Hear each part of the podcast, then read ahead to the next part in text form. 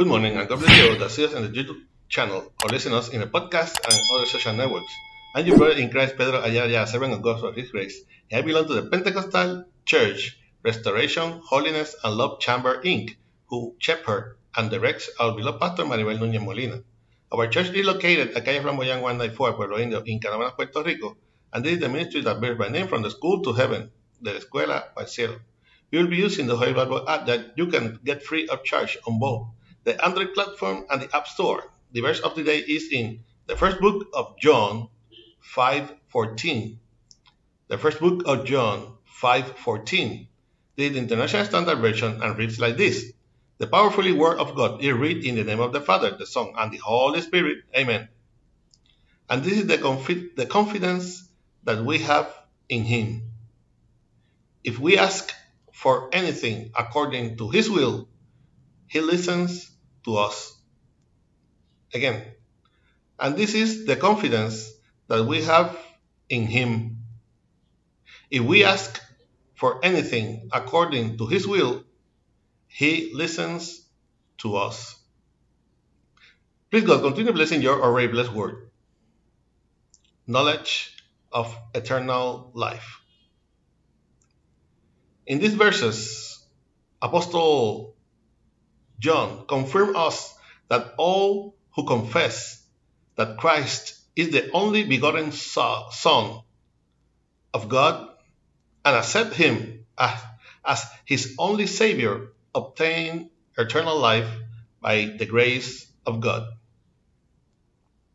We who have made such profession of faith and who fight every moment to do the will of the Lord become, become servants of and children of God.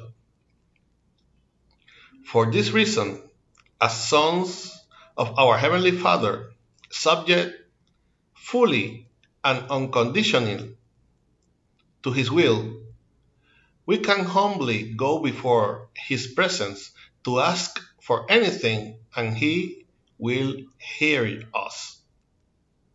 Remember, God sets the rules because He remains God and has not shared.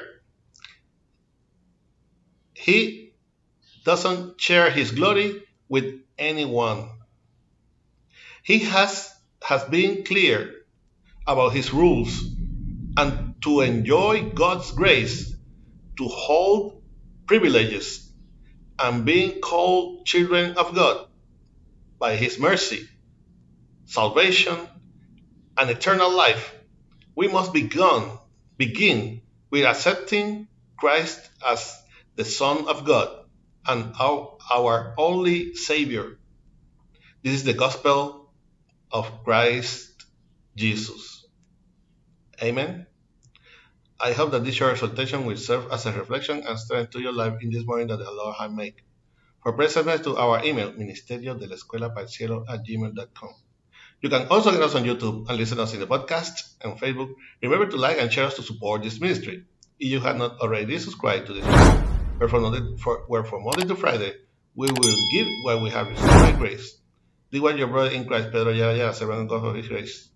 And we will see each other in the next year if Christ has not come to seek us as a church yet.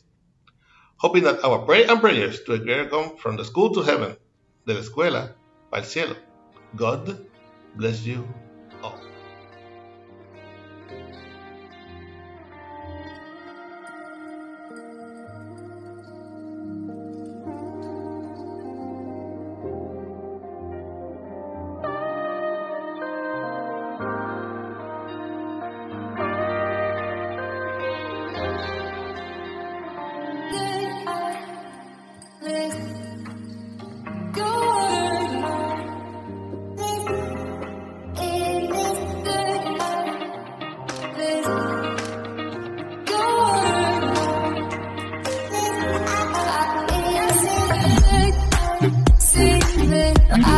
in the world.